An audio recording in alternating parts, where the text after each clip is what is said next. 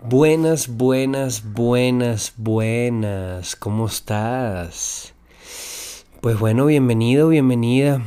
Hoy vengo a platicarte de esta frase eh, para la semana que escribí y que dice así. El duelo de haber terminado una relación es uno de los terrenos más fértiles para tu autoconocimiento. Vaya, y de repente uno se podrá pensar eh, pero ¿por qué fértil? O sea, ¿qué tiene de fértil que algo te duela tanto? Algo tan fuerte, pero tan fuerte como culminar una relación. Y es que vaya, seamos sinceros y además humanos, terminar una relación, sea que, que termine la otra persona o nosotros, es súper doloroso, es una, es una de las rupturas más, eh, vaya, significativas, eh, más fuertes, más intensas. Hay muchas, muchas cosas en juego, los planes que no se lograron.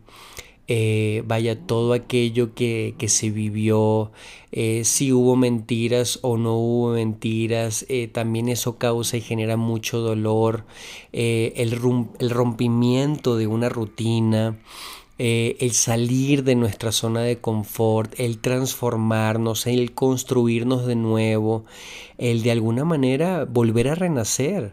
O sea, entendamos que la pareja implica muchos, muchos aspectos de nuestra vida. En una relación de pareja Está incluido ahí este, nuestros planes, nuestra forma de ver la vida, nuestro día a día, este, vaya mucho de nuestra energía. O sea, entonces cuando, cuando termina una relación, realmente es la transformación, la muerte sí, y por consecuencia la transformación de nuestras vidas y, y cambia todo completamente, a veces de manera tan abrupta que ese sacudón es bastante fuerte, bastante fuerte pero lleno de información y de eso es lo que, sobre eso es lo que vengo a platicarte. Entonces, eh, primero que nada, una de las ideas que más nos jode es la idea del amor eterno.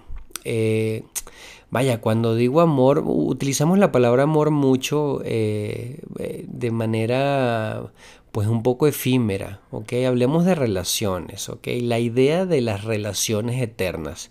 Pongo este título de la idea del amor eterno porque, bueno, así lo conocemos, o sea, creemos que eh, una relación siempre tiene que ver con el amor eh, y no necesariamente, y que cuando culmina una relación tiene que ver con el amor y tampoco necesariamente.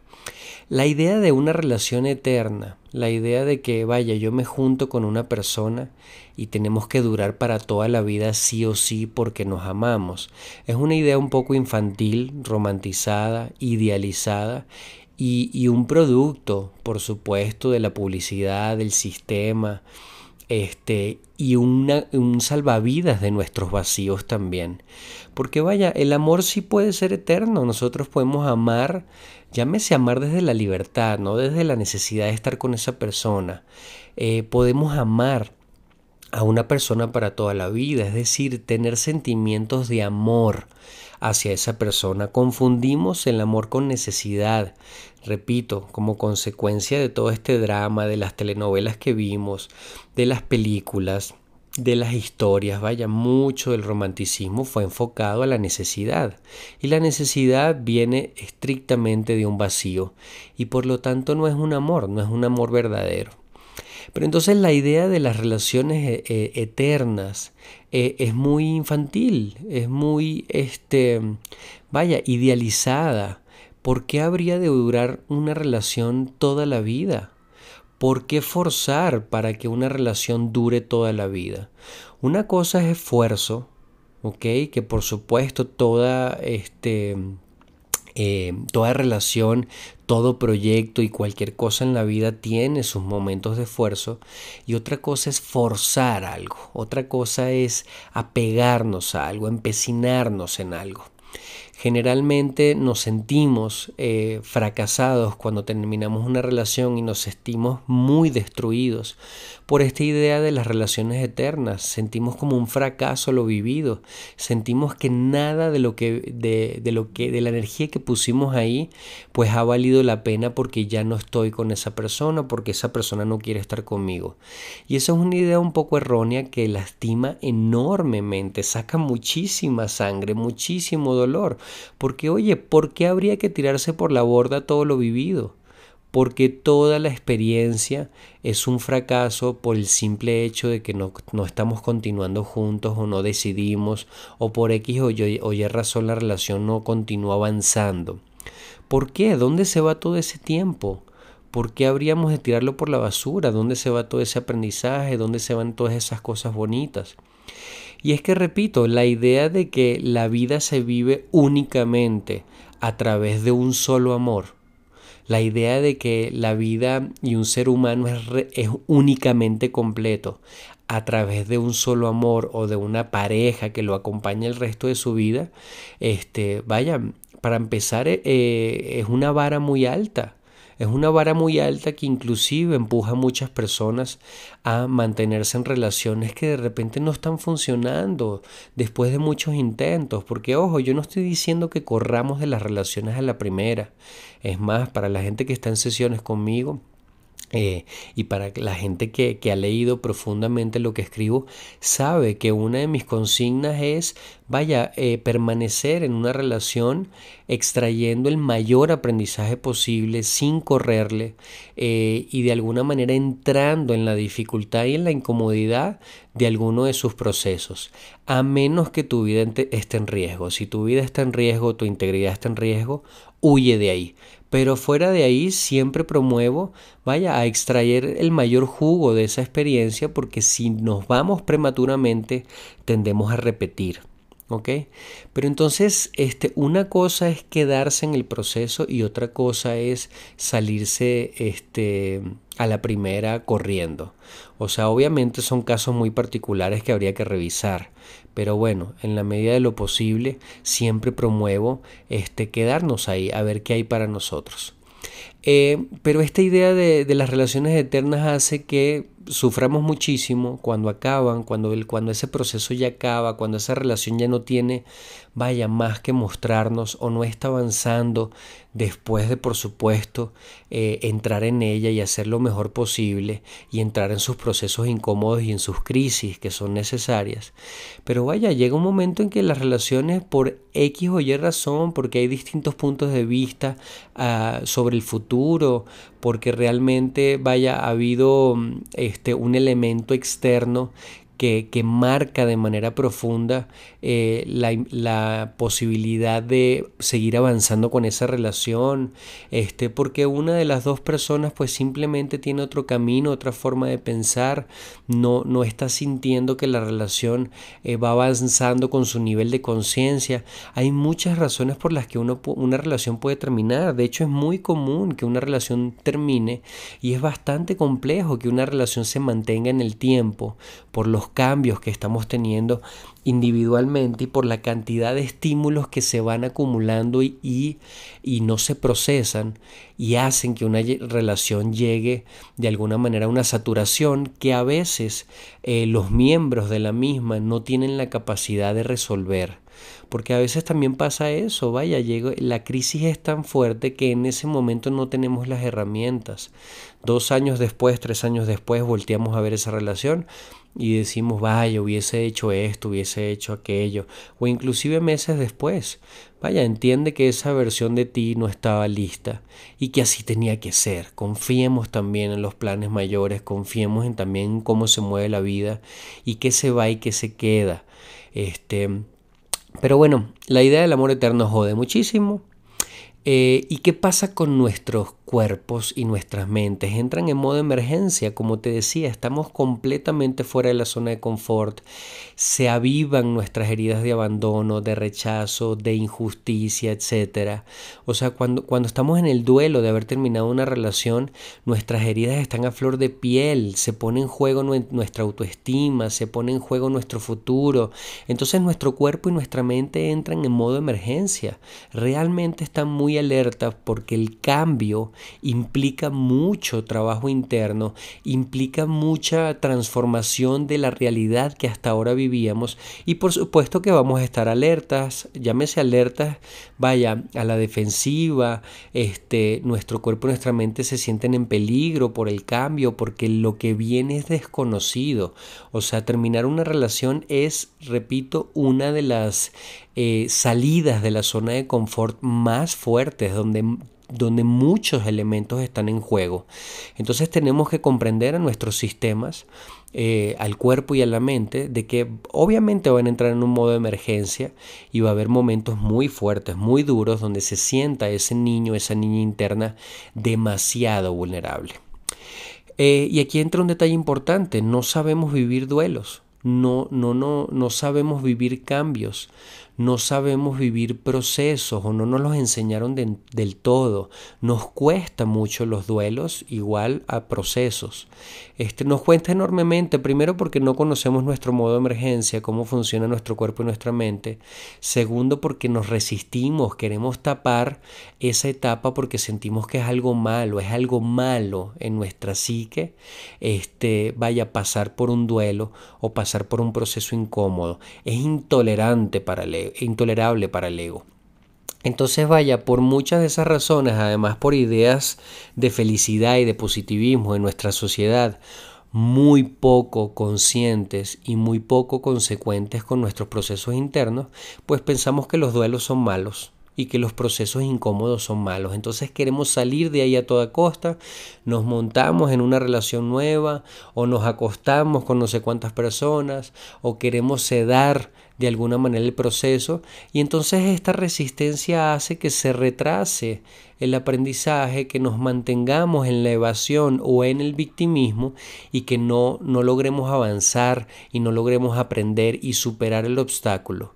Para la gente que ha ido a mis talleres del perdón sabe lo que significan las etapas de una herida y lo importante que es ejecutar las etapas de una herida. Eh, brevemente les cuento que vaya, nos cuesta sangrar, no queremos sangrar, le tenemos pavor a sangrar porque no tenemos las herramientas para sostenernos. Y no tenemos las herramientas para sostenernos porque nunca hemos querido estar ahí, le corremos a la incomodidad. Entonces, ¿cuándo vamos a desarrollarlas? Em, principalmente esta frase está enfocada a que vaya esa incomodidad del duelo, de este duelo y de cualquier duelo. Eh, nos enseña, nos muestra información. Cuando digo que es un terreno fértil es porque vaya, una ruptura, eh, a, partir de que, de que se produce una ruptura y entramos en duelo, entramos en esa separación con esa persona amada, con esa, con esa rutina, con esa, mm, vaya, con esa costumbre, con todo lo que implicaba esa relación, empieza este modo de emergencia a mostrarnos nuestras heridas y eso nos da información. Empieza también a mostrarnos información sobre la relación, sobre qué sucedió, sobre de qué soy corresponsable, sobre de qué dinámicas también fui partícipe. Entonces, vaya, el duelo, la etapa de duelo, ese espacio que tanto nos cuesta y que poco nos permitimos, empieza a arrojar un montón de información, bloques y bloques y bloques de información, muchos veintes, muchas, muchas, vaya, muchos pensamientos. Este, repito, todo este modo de emergencia sacude y alborota el avispero, pero que arroja mucha información.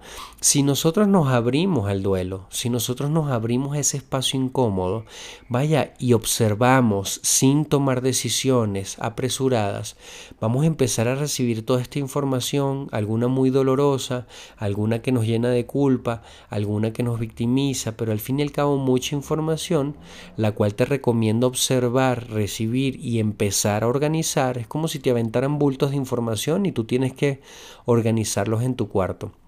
Si nos abrimos a eso, entonces, este, vaya, vamos a poder eh, empezar a aprender y a leer lo que esta ruptura vino a mostrarnos para toda la vida, porque esto es algo muy importante. Entiende que el aprendizaje, el duelo, el proceso que estás viviendo o que viviste va mucho más allá de una cara y de un cuerpo.